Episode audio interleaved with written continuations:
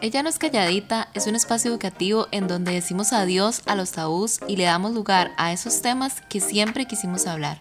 Soy Indra Cayén. Y yo, Ari Rodríguez, y en este espacio te invitamos a escuchar lo que debimos hablar siempre. Hoy les venimos a hablar del compromiso, ese compromiso actual en el que se quiere tener todo excepto el verdadero sentido de la palabra. ¿Por qué le tenemos miedo a comprometernos? Bienvenidas, bienvenidos de nuevo, estamos de vuelta. Seguimos vivas. y bueno, creemos que las relaciones de hoy en día se han vuelto algo que queremos que sea tan fácil como abrirse una cuenta en Netflix. Comienzo, me gusta lo que veo y si no me gusta en un clic ya puedo tener otra aplicación para ver películas y ahora está gratis.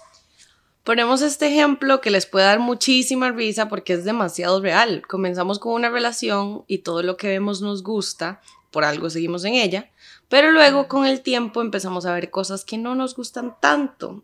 Y no es de malinterpretar, está bien que alguien te deje de gustar porque descubriste que habían cosas que no congeniaban, pero es que estamos hablando de cosas más básicas, estamos hablando de cuando empiezan las discusiones, cuando empiezan las preguntas de qué somos, qué no somos, y cuando las cosas se complican un poco más que solo decidir qué día y qué hora nos íbamos a ver para ir al cine.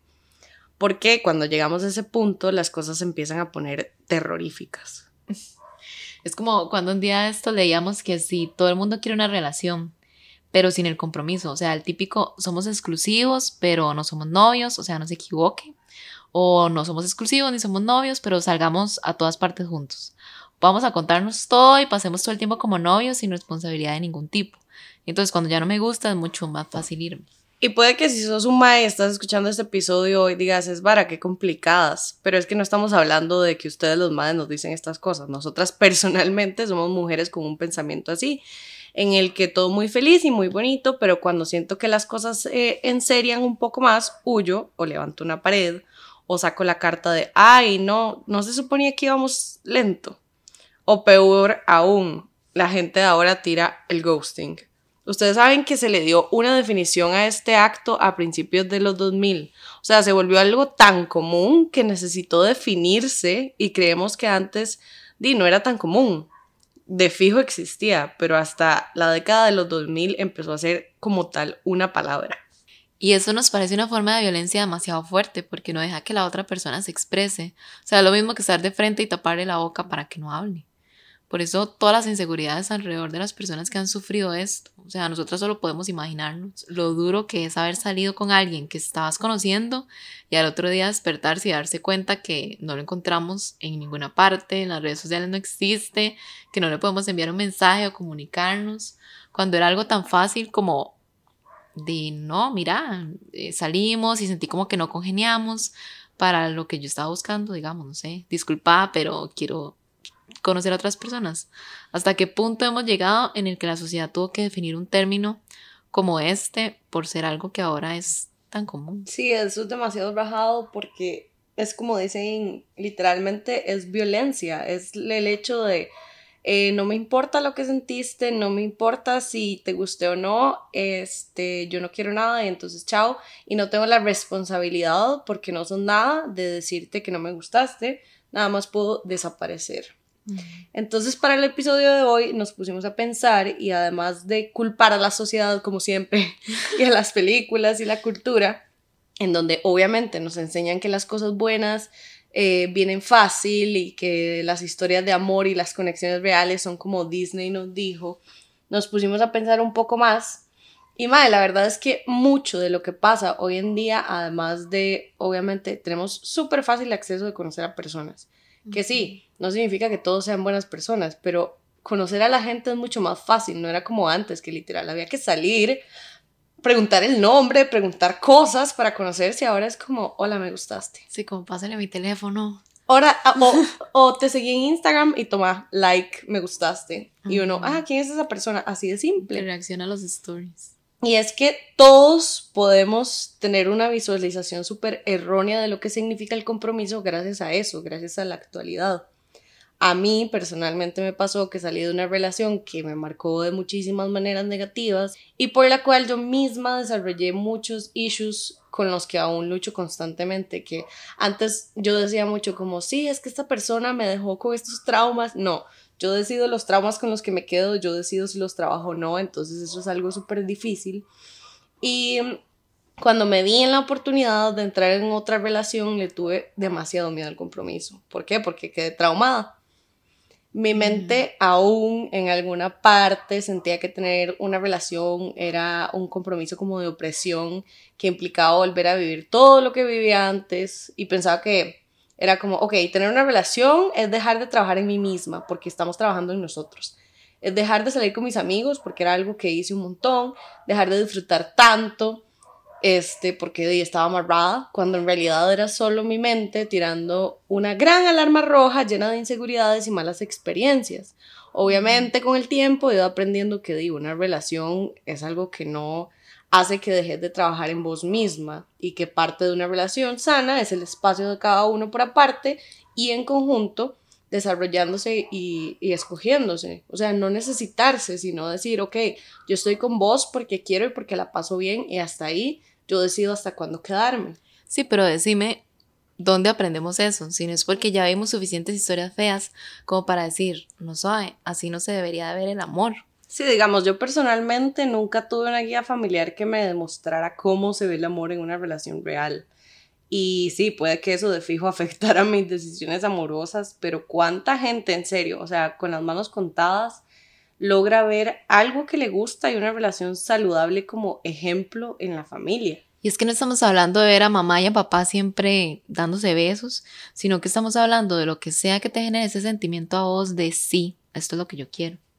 Sí, porque también el compromiso que conocemos o que nos enseñaron está lleno de peros.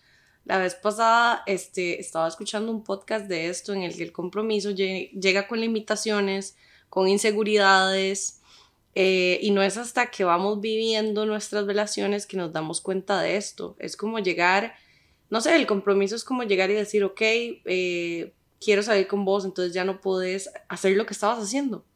Y eso es como literal un shock en la vida de todos porque estábamos felices haciendo ciertas cosas.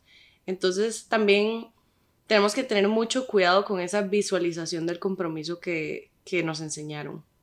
Y puede que tu modelo perfecto de relación no sea el que te enseñaron, sino que puede ser que di, tal vez lo que crees como modelo de relación es tener siempre un mejor amigo al lado con el que puedas contar. Puede que sea una relación abierta, poliamorosa o que sea monógama. Nadie tiene por qué decidir la relación ideal para vos más que vos. Sin embargo, sea cual sea ese modelo, no nos excluye del compromiso que conlleva tenerla y es de lo que estamos hablando hoy. No podemos seguir viviendo en un mundo en el que no nos importa lo que sientan los demás o andemos por la vida siendo felices a costa de otros porque así no funcionan las cosas. Tampoco está bien engañar a las personas haciéndolas pensar que van a tener una relación o algo serio cuando vos siempre supiste que eso no era una opción. Y es ahí donde entra la clave de todas las relaciones interpersonales, la empatía y saber comunicar. O sea, personalmente siento que se ha vuelto tan común el considerar a la gente o lastimar a los demás que ya nadie lo ve como algo, o sea, como algo que no es correcto, como algo que no está bien. Y todo el mundo lo empieza a ver como algo incorrecto hasta que se lo hacen a uno, porque a nadie le gusta que lo vieran. Mentira que va a haber una persona que dijo, ah, me gustearon, pero todo bien, tranquilo. Y es que sentimos, bueno, sentimos, lo siento. No, sí. Y es que sentimos que la sociedad nos ha impuesto un tipo de relación o una relación que cumple con los estándares que ellos impusieron, voy a decir ellos.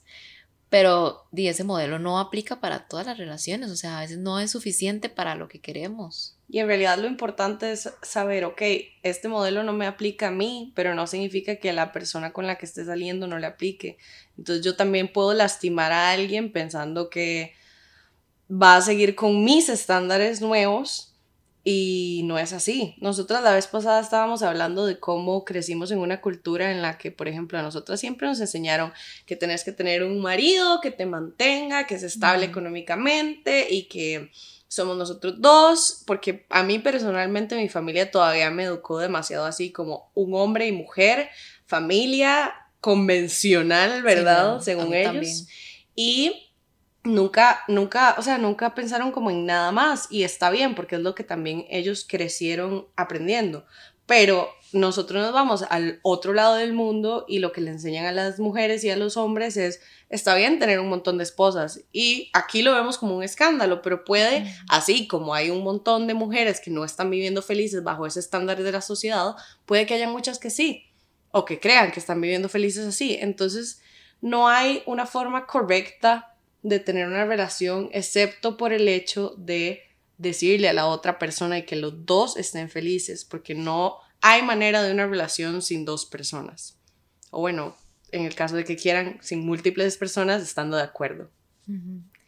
Sí, o sea, personalmente creo que tenemos que empezar a ser responsables y quitarnos como esos miedos y esas vergüenzas. Exacto, que era lo que hablábamos porque nos educaron de esa forma. O sea, para mi educación cuando era niña era como usted tiene que ser amable, usted tiene que ser educada, no puede este, simplemente llegar y, no sé, decirle a alguien lo que piensa, sino que tiene que hacerlo de, forma, no sé, voy a decir cuadrada.